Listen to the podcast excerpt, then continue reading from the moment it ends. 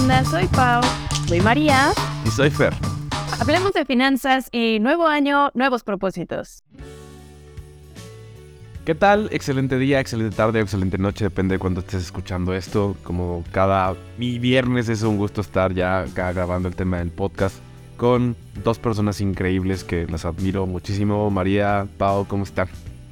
Muy bien, pues sí, un viernes más, definitivamente nosotros empezamos el fin de semana desde el viernes contándoles cositas de finanzas personales que puedan ser interesantes y de valor. Así que, pues bienvenidos a todos los que nos escuchen. Pau, ¿tú cómo te sientes? Bien, bien, chicos. Igual, súper contenta de estar aquí otra vez, otro viernes. Seguimos en mood navideño, en mood año nuevo. De hecho, están pues, sonando las campanitas. Sí, sí, sí, sí, sí. Ya, ya estamos totalmente en el mood. Y pues bueno, vamos a tratar hoy un tema súper, súper interesante que justamente tiene que ver con los propósitos que nos hacemos cada fin de año, ¿no? Y a veces se llega, a veces no se llega, pero bueno, hoy vamos a platicar eh, justo de propósitos, pero financieros. Justo, ¿no? Justo esta parte que, acabas de comentar, Pau, el tema de a veces se llega, a veces no. Creo que, creo que es muy común que ya por estas fechas la gente se empieza a plantear justo esta parte de sus nuevos propósitos para el siguiente año, en este caso el del 2023, ¿no? Y a lo largo del tiempo, conforme van pasando los meses o los días, empiezas a voltear para atrás y dices, oh, creo que no los he empezado a hacer. A veces con los que inicias, pues los vas dejando a la mitad y pasan un montón de cuestiones, ¿no?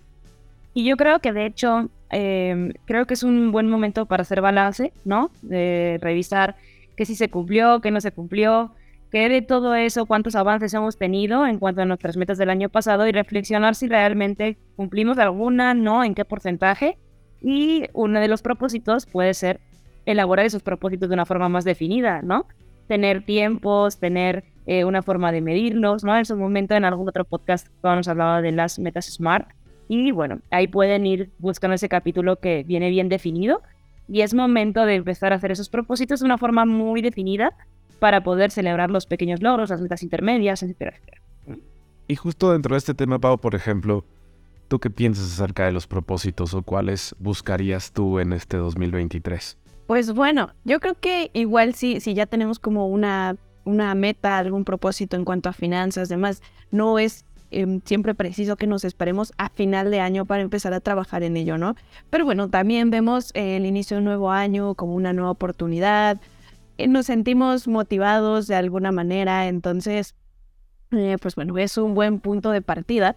Y, es justo una oportunidad para mejorar nuestras finanzas, para empezar eh, el hábito del ahorro, para empezar con pequeñas cositas que nos den tranquilidad financiera. Entonces, justamente hoy vamos a hablar de esos propósitos, pero también la forma de realmente volverlos un hábito y que no los terminemos abandonando como siempre, pues en febrero, en marzo, y los propósitos del 2022 sean los mismos del 2023 y del 2024 y así sucesivamente.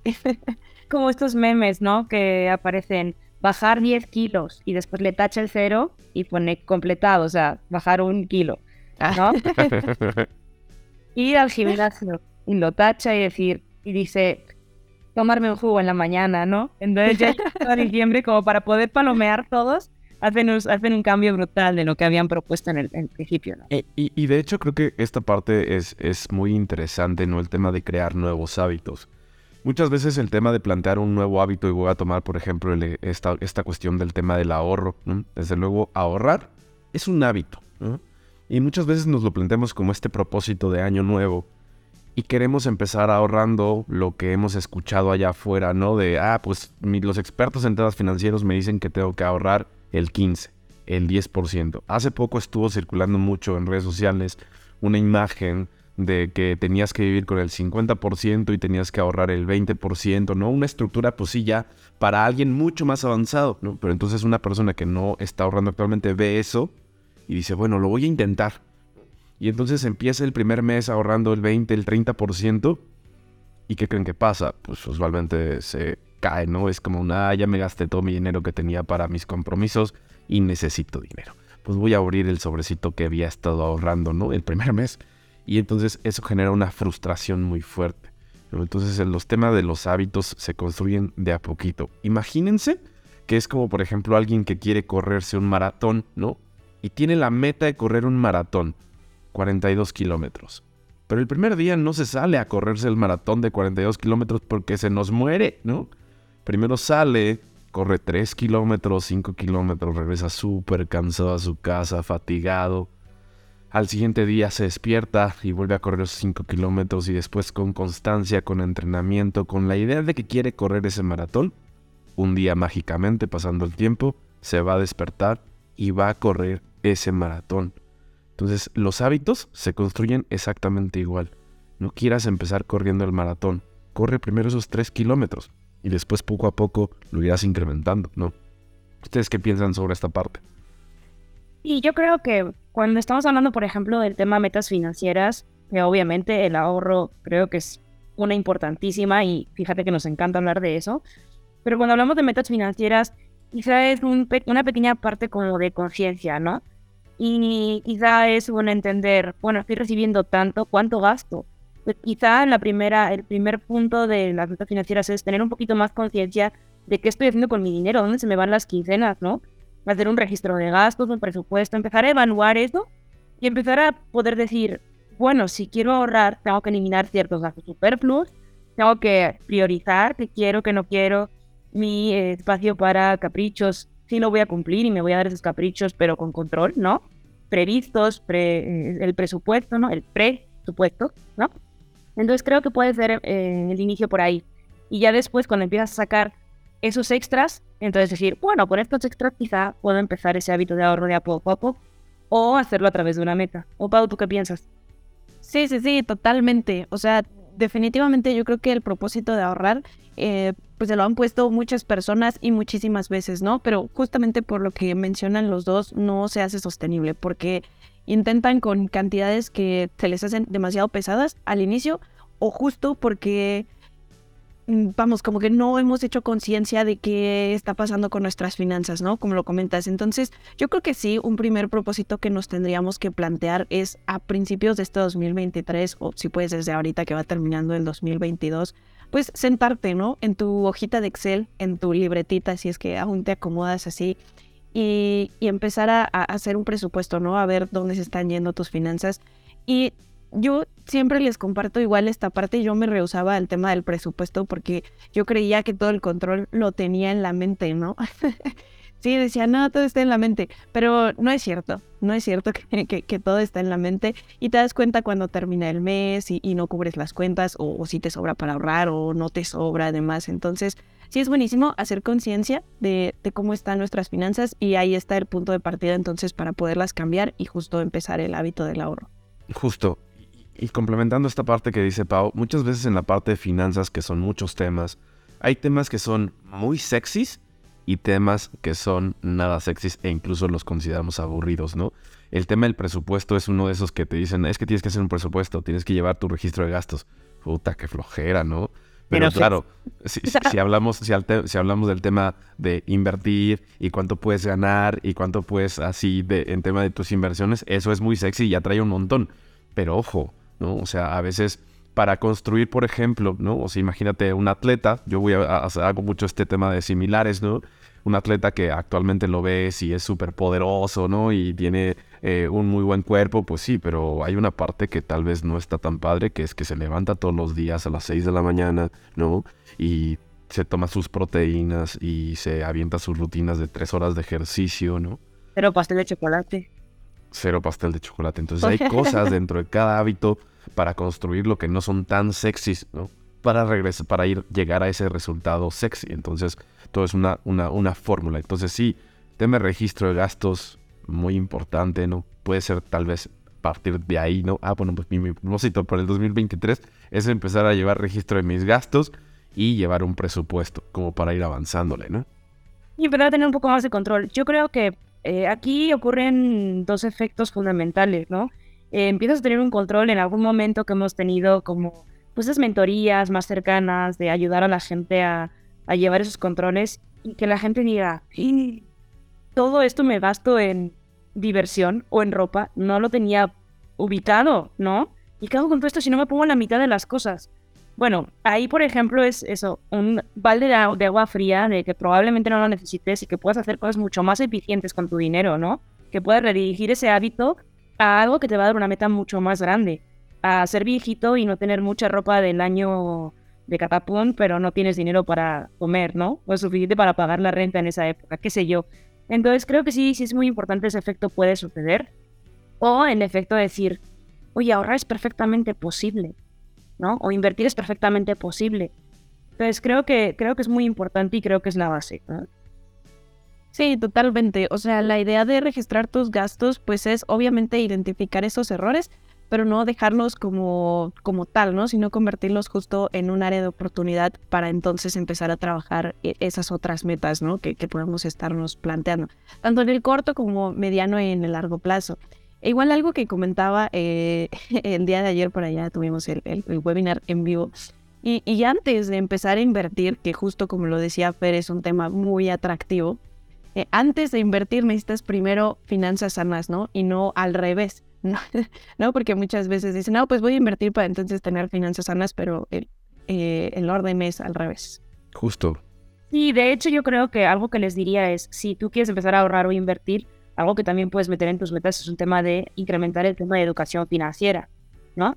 Y la educación financiera parte, parte por un tema de conciencia, nosotros tenemos metas también en esa parte de educación financiera y mira que nosotros estamos bien inmersos en todo esto, pero pues siempre se puede aprender más, ¿no? Y llevarse mucho más.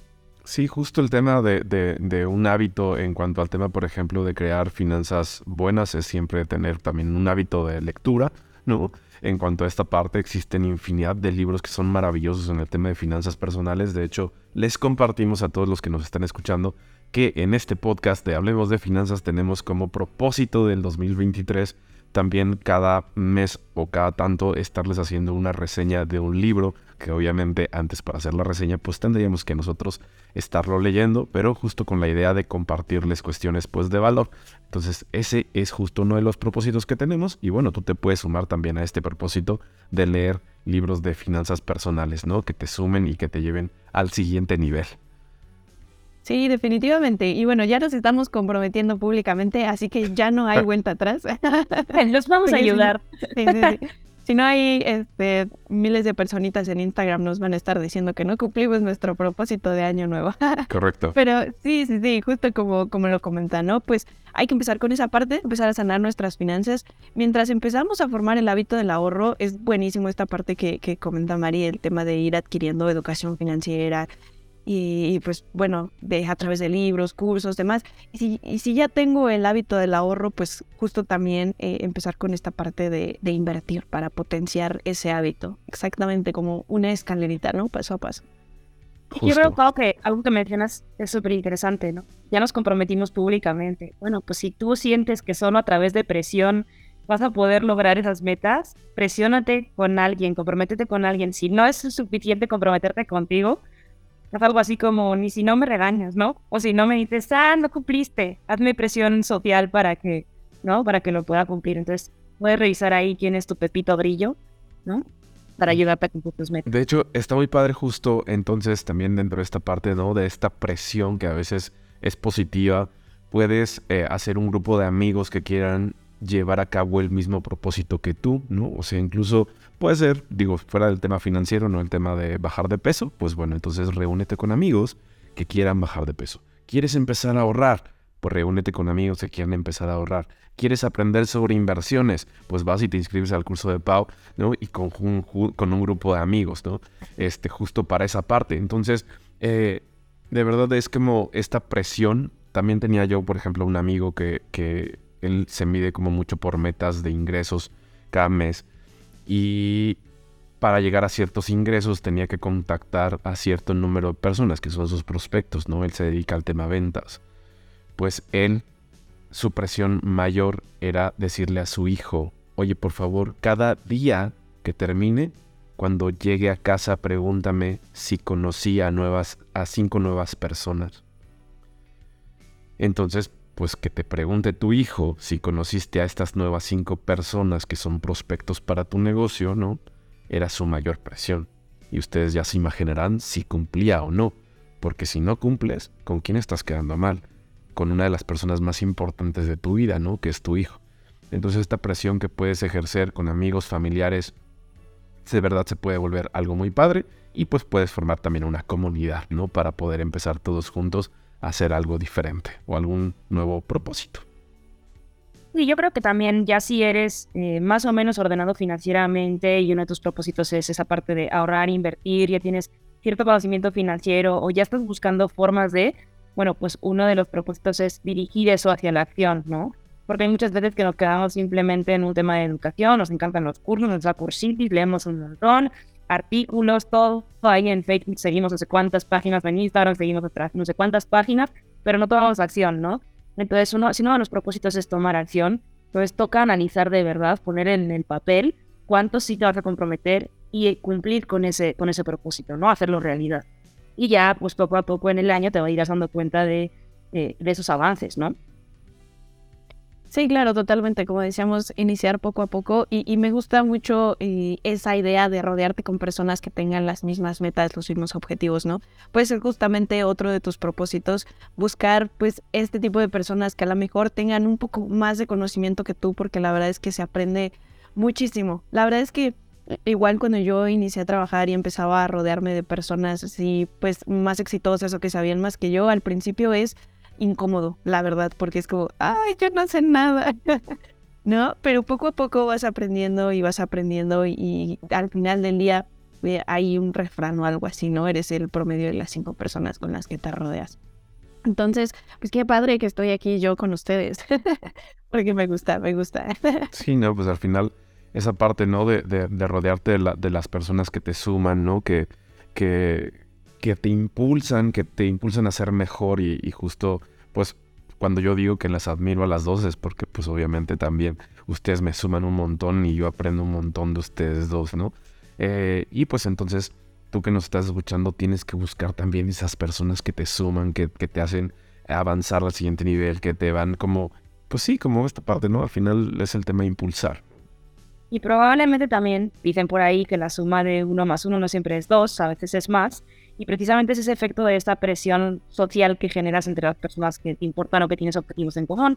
Probablemente este podcast no hubiera sido posible si no hubiéramos tomado la decisión los tres de vernos cada viernes para grabar, ¿no? Entonces, sí funciona, te los prometemos. Sí funciona la presión. Hay evidencia. y entonces dentro de estos temas, por ejemplo, del tema de nuevos propósitos, pues ya decíamos, ¿no? Tal vez tú ya ahorras, pero la pregunta sería, mm, ya tienes tal vez tu fondo de emergencias creado, ¿no? Eh, también puede ser un buen propósito el, iniciar con esta parte de un fondo de emergencias, que es bien importante, de verdad no saben cuántas veces ha sacado de apuros el tema de tener un fondo de emergencias y cuántas veces personas terminan endeudándose por no tener un fondo de emergencias, ¿no? Entonces eh, están de los dos lados.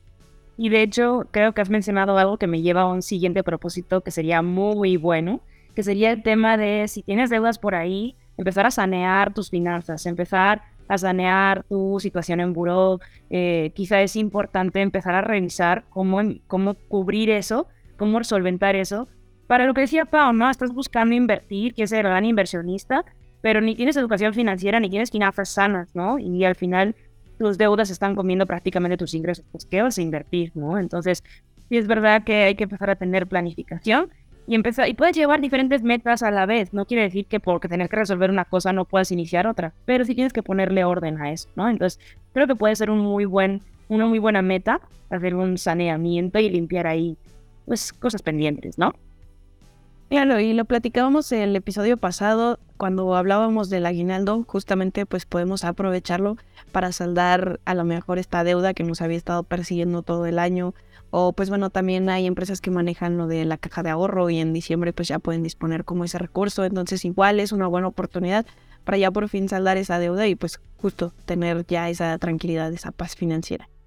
O hacerte un programa de pagos eh, y, poder solventarlo de una forma que no te duela tanto, ¿no? Sí, justo. Y creo que esta parte que comentaba también eh, María, el tema de muchas veces surge esta pregunta de, oh, tengo deudas, pero quiero empezar a ahorrar y a invertir.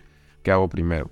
No, es un tema tal vez de, de, dejar de hacer una cosa por hacer la otra, ¿no? Sino encontrar un equilibrio. Muchas veces el tema de, de ahorrar justo este fondo de emergencias mientras aún tienes deudas, también se puede, también se debe hacer, porque si no sigues vulnerable ante cualquier eventualidad.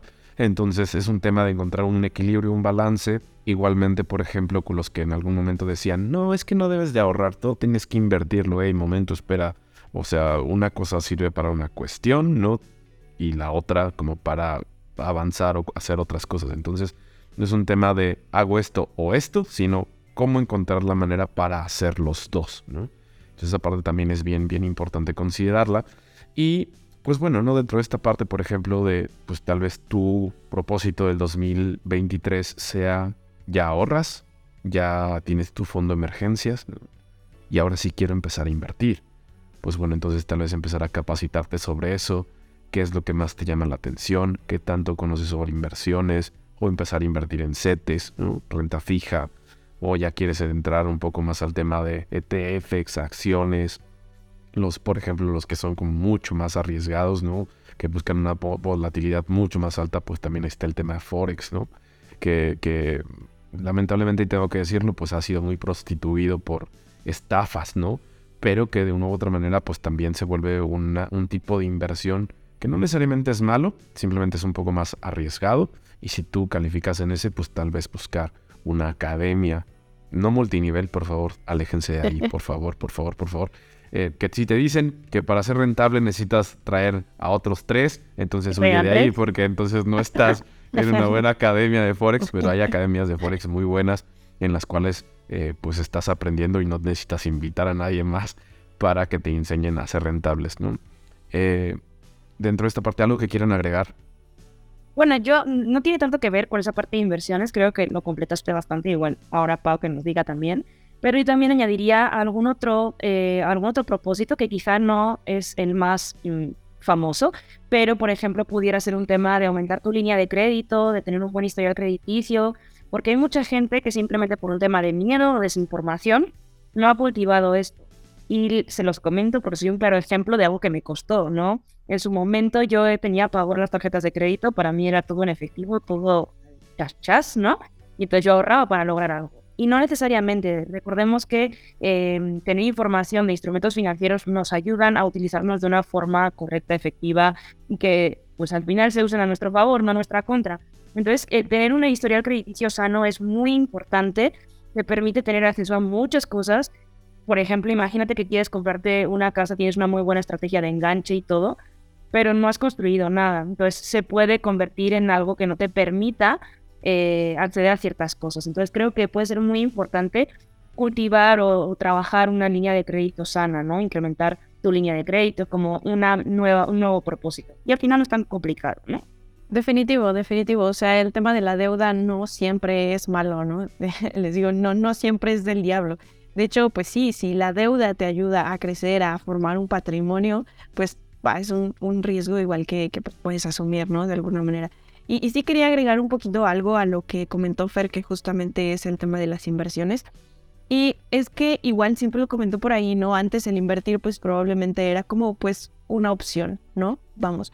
Hoy en día creo que pues es una obligación e, el hecho de que todos nos convirtamos en inversionistas por el tema de la inflación que ya hemos comentado también que si ahorramos en el banco, si ahorramos en el cochinito bajo el colchón, pues esta nos está quitando poder adquisitivo todo el tiempo, todos los días, ¿no? Y, y también, pues obviamente el invertir y que viene como otro propósito es justamente el tema del retiro, ¿no? Que si ya venías pensando durante el año con que, o venías escuchando, ¿no? Con que la FORE no va a ser suficiente, necesito hacer algo al respecto, pero como dice Mari, no habías tomado acción, pues bueno, tal vez sea el, momento de hacerlo, ¿no? Y este 2023 pues empezar a trabajar por, por esas metas de tener tu buen estilo de vida cuando seas viejito. Correcto, de cuidar del viejito que llevas dentro, que es bien, bien importante, ¿no? Súper importante y súper necesario. En verdad, creo que mucha gente te antes no se tenía tanto conocimiento, creo que ahora sí nos desbordamos en conocimiento, pero falta un poquito de tomar acciones, ¿no? Y pasan los años y nosotros sabemos mejor que nadie, porque vemos las proyecciones que, les mandamos a personas para ayudarles a tomar esta decisión, la diferencia que hay entre tomar esta decisión antes o después, ¿no? Entonces, no lo dejes pasar mucho más, eh, al final estás perdiendo, eh, hay un costo de oportunidad alto por posponerlo en el tiempo, ¿no? Porque igual desde marzo llevas diciéndole a tu asesor, el mes que viene, ¿no? y entonces ya pasó un año y el que no ahorraste fuiste tú, ¿no? Entonces creo que es importante. Sí, sí, justo, justo esa parte del costo de oportunidad es un tema que mucha gente no visualiza, ¿no? De, ay, no ahorré 12 meses, fueron 36 mil pesos los que no ahorré, ¿no? Fueron 24 mil pesos los que no ahorré. Pero justo por el tema del interés compuesto, lo que estás dejando en la mesa no son esos 24 mil pesos.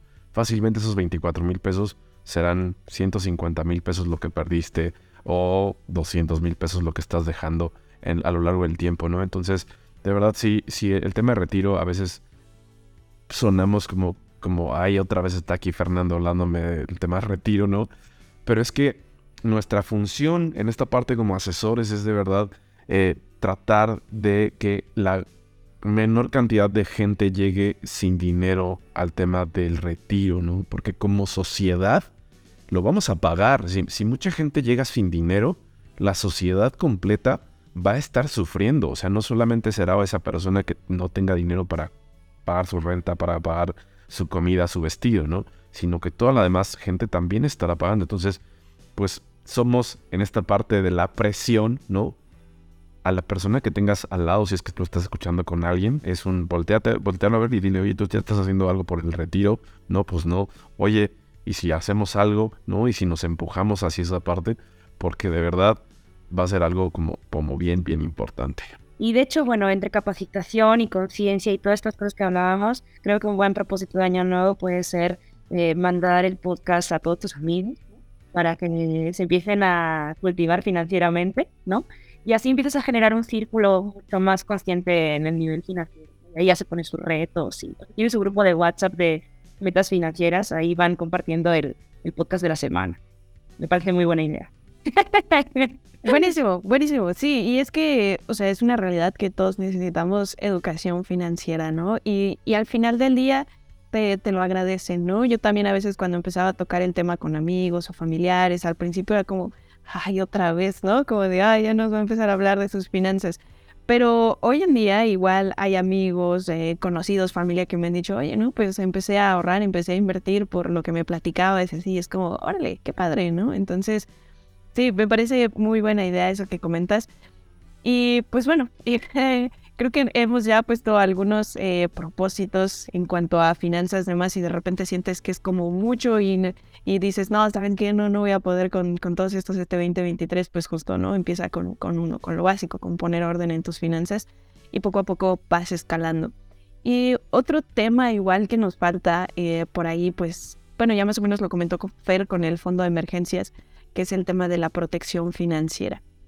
¿No? Y de hecho, pues tenemos eh, igual un podcast donde, donde tocamos este tema de los seguros también. Y es que muchas veces cuando escuchamos seguros es como, mm", y luego luego ponemos una barrera, ¿no? Y es como, bueno, al menos eh, gente joven es como, no, pues ¿para qué, no? Estoy súper sano, eh, si me muero no pasa nada, o sea, como este tipo de cuestiones, pero realmente ninguno de nosotros estamos exentos de riesgos. Entonces, si realmente en algún punto aparece una enfermedad que, el gasto sea fuerte, pues ni el fondo de emergencias va a alcanzar, ¿no? Entonces, empezar a, investigar un poquito más sobre seguros de vida, seguros de gastos médicos y cómo proteger pues nuestro patrimonio y evitar también caer en deudas. Sí, sí, justo, ¿no? La verdad es que el tema que acaba de tocar Pau es uno de los más fuertes que existe en el tema financiero, ¿no? Porque puede ser que estés ya, o sea, que tengas ya tu fondo de emergencias y que tengas tus eh, inversiones incluso, ¿no? Que ya tengas ahí tu cuenta de, de tus ETFs, ¿no? Para no decir marcas en cualquier casa de bolsa. Eh, y, y, y, estás súper prendido y todo va muy bien y ves tus plusvalías, pa, y todo. Después hay una enfermedad o algún accidente y es un, bueno, voy al hospital te hospitalizan. Imagínate nada más así, una, una, simple apendicitis, ¿no? Entraste al hospital un viernes, te operaron el sábado, sales el domingo, cuenta de hospital, 180 mil pesos. Y entonces es un madre. Ok, pues de dónde saco? Ok, mi, fondo de emergencias. Hoy mi fondo de emergencias son seis meses. pues me falta. Bueno, voy a vender estas inversiones que tengo aquí para poder pagar esto. Y entonces, en tres días, todo el camino que habías recorrido se perdió. Entonces justo por eso el tema de tener un seguro de gastos médicos mayores se vuelve muy importante. Y para las personas que tal vez en algún, justo cuando hablábamos de ese tema ya lo hayamos tocado, ¿no?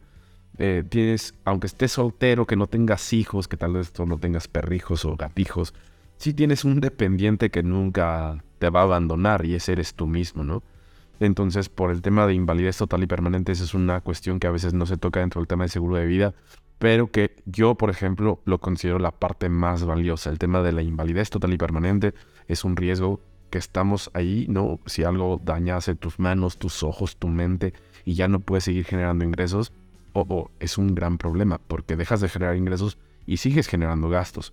Entonces el tema de contar con un seguro de vida en cuanto a esa parte se vuelve fundamental y cuando entiendes ese concepto dices, ok, no me importa no tener dependientes, quiero un seguro de vida.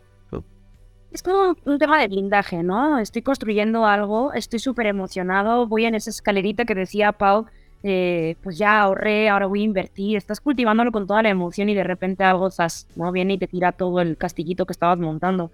Entonces creo que es un tema de considerarlo como una protección eh, financiera para evitar descapitalizaciones, para evitar descalabros de, ese castillito que vamos construyendo con muchísimo esfuerzo. Y mencionaría también, creo que eh, personas que puedan estar un poquito más avanzadas en estas cosas, que ya son más ordenados financieramente, que quizá tienen eh, algún tema de algún negocio o alguna cosa así, o tienen sus inversiones, quizá algo que puede ser muy interesante es empezar a tener estrategias fiscales, ¿no? Tener un buen contador, eh, empezar a considerar qué cosas podemos deducir, qué cosas no, como lo hablábamos en el capítulo anterior, en el podcast anterior, para empezar a iniciar un 2023 en el que la tienda no se lleve más de lo que debe llevarse, ¿no? Que no nos quite dinero.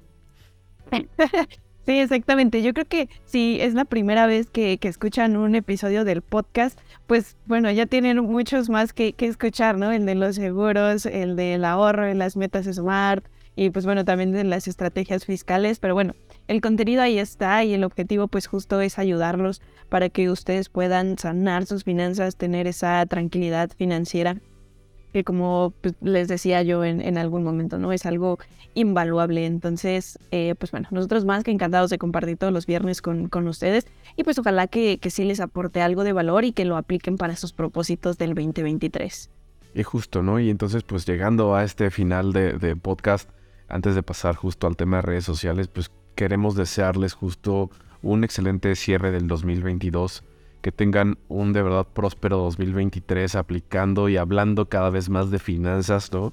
Eh, contagiando a su círculo cercano de esto, que ustedes puedan comenzar a tener el control, a ahorrar, a invertir, a tener protección y que de verdad sea un 2023 pues de mucho éxito, de muy buenas finanzas y que ustedes sigan avanzando hacia esa parte, ¿no? Ustedes, algo que le quieran decir a las personas que nos escuchan. Por nuestra cuenta, yo creo que a Santa, a los Reyes o a quien, les traiga regalitos, pues nuestra carta siempre va a ir dirigida también a que todas esas personas que nos escuchan, que de alguna manera encuentran un apoyo financiero en nosotros, en estas cuestiones de finanzas personales, pues encuentren muchos logros financieros, que verdaderamente 2023 sea mucho mejor que 2022 que sigan creciendo, ¿no? Financieramente. La verdad es que se los deseamos mucho, creo que en eso coincidimos los tres. Y bueno, pues que disfruten también estas fechas que para eso son, ¿no? Para compartir con la familia, los amigos. Definitivamente, sí, pues nosotros vamos a cerrar el año con, con, nuestro, con este programa, pero pues justo no nos queríamos ir sin desearles pues que tengan un feliz año nuevo, una muy bonita Navidad y pues también agradecerles por seguirnos capítulo a capítulo, las personas que nos han enviado por ahí audios, demás pues ojalá que sigan con nosotros por acá en, el 2023, pero pues sí, que, sea un año lleno de éxitos, de prosperidad y que sea ya el año en que nosotros tomemos el control de nuestro dinero y nuestras finanzas y no sea al revés, ¿no? Que el dinero nos esté controlando a nosotros. Así que chicos, bonitas eh, fechas, que las disfruten muchísimo y pues muchas gracias. Y Pau, ¿nos recuerdas tus redes sociales? Sí, claro que sí. En TikTok estoy como arroba Pau Almontes y en Instagram como finanzas.compropósito. Eh, Mari, igual nos recuerdas tus redes sociales. Sí, como saben, me pueden encontrar como maria.finanzas o como arroba te quiero y me pueden buscar, ahí me encuentran. Pero ¿nos, recuerdas tus redes? Claro, mis redes sociales en TikTok estoy como fer.finanzas y como bien mencionaba María, en Instagram y Facebook nos encuentran como te quiero dinero. Y pues bueno, la verdad es que eh, de verdad les deseamos un excelente 2023. Muchas gracias por escucharnos, muchas gracias por seguirnos, muchas gracias por sus comentarios. Los TQM eh, todo el tiempo. Y pues que tengan un excelente día, tarde o noche, depende de cuándo estés escuchando esto. Y nos escuchamos en el 2023. De Navidad. Esto fue Hablemos de Finanzas. Recuerda que si te gustó, puedes compartirlo con tus amigos, dejarnos un review y darle seguir. Nos vemos en el próximo capítulo.